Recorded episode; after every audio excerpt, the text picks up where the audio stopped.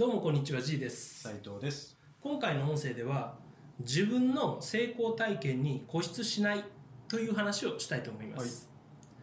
あのーまあ私は結構いろんな方にいろんな内容のアドバイスやコンサルティングをするんですけどその中で、えー営業方法について、えー教えがっつりと教えた、まあ、生徒というかそういう若い子がいるんですよ、はいでその子からちょっと困ったことがあったんですっていうふうに連絡が来たんですね。で何かなと思って聞いてみるとどうもうまくいかないと。うん。あの前やってて自分のやってて習ったうまくいった方法をちゃんとやってるのにどうにも、うん、今うまくいかないんですと。だから、えー、じいさんどのようにしたらいいですかっていうあとあの、まあ、相談だったんですよね、はい。ででも確認してみるとその人にその営業ノウハウを、まあ叩き込んで実際に、うん、あの実践をさせたのっていうのは東京なんですよね。うんうん、で今いるのは結構地方の、うん、小さい都市なんですよ。つまり、えー東京とかの場合って、うん、ターゲット、うん、見込み客がものすごくたくさんいるんですね。だから、えーうまくいかなかったらすぐ次へすぐ次へっていうふうに言ってその、うん、なんとか、えー解き伏せてあの説明して口説き落としてやろうってするよりかはそもそも興味を持ってくれる人に当たるまで次へ次へ次へ次へって言った方がいいんですよ。はい。うん、でそういう手法を本人も学んでたしそれで成功結果も出してたんですよね。ところが彼は今その地方都市に行っても結局同じことをやってたっぽいんですよ、うん。でも地方都市っていうのはそもそもの見込み客になる人間の数が少ないんですよね、はい。そこでそういう浅いあの興味があればどうぞみたいな営業方法でいくとほとんどの人がいや興味ありませんと、うん、あ興味はないことはないけどわざわざ聞こうとは思いませんっていう形で話が終わってしまうんですよね、うん。それを繰り返してていやちっとも成果が出ないんです。じいさんどうしたらいいんでしょうみたいに言われたんですよ。でまあ、うん、そそのね、うん、ターゲットがすでに変わっている。ターゲットの、まあ、属性とか数とか、うん、そういう地域的なかんものとか環境的なものが変わってるっていうことをその無視して自分が習った方法自分がうまくいった方法を、まあ、ただ繰り返してたっていう、まあ、その愚直さを褒めていいものやらバカにしていいものやらちょっと悩んでしまったんですけど、うんね、そこをやっぱり思考停止してたんだろうなと思うんですよ。はいうん。ね、やっぱり人の少ない地方都市においては、うん、見込み客、そんな今すぐ客じゃなくても、まだまだ客とかよく言われる、まだまだ客とかこれから客っていう人を育てていってでも将来的にお客さんにするっていうね、観点もやはり必要ですよね。はであれば、興味ありますかっていきなり行くんじゃなくて、自分はこういうことをしているんですと。うん。で、今、えーこういったことを考えて、まあ、お声をかけさせてもらったんですけど、もしご興味があれば、うん、あの、資料だけでも置いてきますけど、みたいな感じで、うん、今すぐ買ってもらおうとせずにですね、関係性をじっくり作っていくっていうことをやった方がやっぱりいいわけですよ。うん。で、そのうちに、まあそういうふうな母数を広げていけば、そのうちに向こうの方から、あ、ちょっとこういうことが起きたんで、お宅の商品役に立つかしらっていう話が出てきたりとかして、まあその中からお客さんが見つけられるんですよね。いうんうん。まあでも、例えば東京とかなら、もうほんとひたすら、今すぐこれ欲しい人って言って、うん。あの、数千人に当たれば、やっぱり何人かやっぱ買うわけですよ。はいで、毎日数千人に当たればいいだけなんで、その方が効率は良かったんですよ。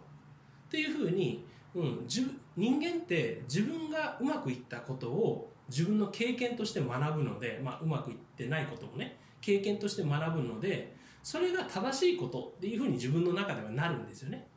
だから、他の情報、他の人に言われたりとか、何かで読んだとしても、自分の中の正しいか正しくないかに当てはめて考えて、いや、それは違うんじゃないかなとか、それは効率が良くないよって思いがちじゃないですか。は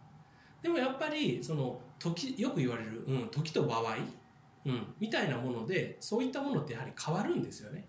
うん。そしたら、うまくいった方法はこれだから、俺はこれを繰り返せばいいんだ、みたいな思考停止したあの成功体験にこだわるのではなく、やはり常にね、自分で考えて、うん。ね、同じターゲット、お客さんに声をかけるって言っても、お客さんの数とか環境とか地域性とか、うん、ニーズとかそういったものを考えた上で自分の持っている手法は最適なのかどうかっていうのを常に見つめ直す必要があると思うんですよ。うん、それを自分自身に問いかけていれば東京のまんまのやり方ではダメだっていうことに自ら気づけたと思うんですよね。うん、でもそこにまでは考えが至らないから、うん、自分流の成功体験をやってあれうまくいかないどうしてだってなるなるわけなんですよ。はい、でこれこのように説明されるといやそりゃそうじゃんとなんで気づかないんだバカだなって思いがちですけれど意外と多くの人が自分ごとになるとそこ見逃すんですよね。うん、でちゃんとやってるのになかなかうまくいかないんですと。うん、まあ年末ですしねとか今うん、忙しいですからねとかそういう変なところに理由をあの自分で探してしまうんですよね。でうまくいかない理由は地域性の差ではなくなんかシーズンの差みたいなことにしてしまって今日を終わらせてしまうだから他人のせいにするから次はどうしようっていうふうにならない、うん、年を明ければうまくいくんじゃないかっていうあの希望的観測だけで話を進めてしまうからおそらく来月もまたうまくいかないんですよ。うん。うまくいかない営業マンとかっていうのはそういうことをやるんですよね。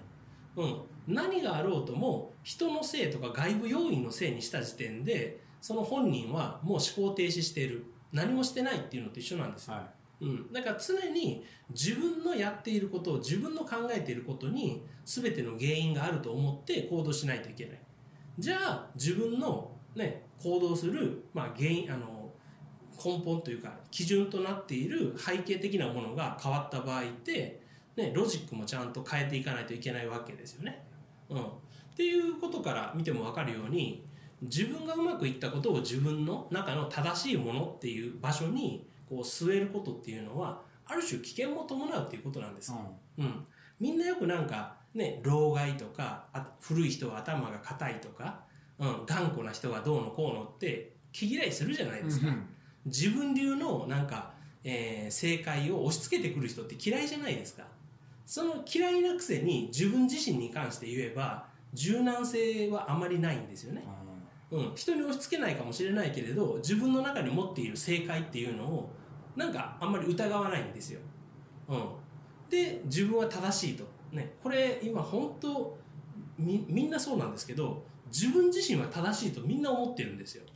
うん、でえー、みんな世の中賢い人とか賢くない人もいろいろいるけど自分が一番正しくて自分が基準でっていうふうに世の中を見てるんでそうなるとまああんまりね自分が今正しいというか自分が安定した存在だと思っていたらそこから上にも下にもあんまあんまいかないんですよ、うん、自分の意志の力で上に行こうっていうふうには思うから勉強したり成長したりはするでしょうけどそれも結局自分の成長スピード自分の学習スピードに依存してしまうんですよ、はい、うん、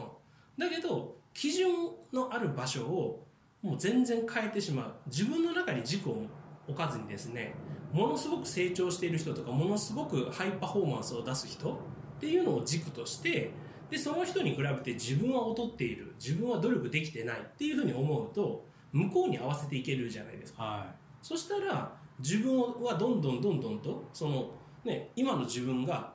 大事に守るべきものじゃなくなるんだからどんどんどんどん進んでいけるわけなんですよ。だから短期間で成果を出したかったらそれぐらいの発想を持った方がいいんですよね。うん。まあそれはちょっとこうプラスアルファのお話になりましたけど、まあ、今回のお話として自分の成功体験に固執してしまうと、うん、いろんなものを見逃しやすいと。うん、で、えー、正しいと思い込むことは思考停止につながるので常に、うん、疑う考える、うん、周りの環境とか、まあ、視野を広くとっていろんな状況を考えた上で今自分が取るべきことっていうのを考えるのが、まあ、最適であり成果を出せることにつながるというお話でした。はい、はい、じゃあ今回の音声は以上となります。ありがとうございました。ありがとうございました。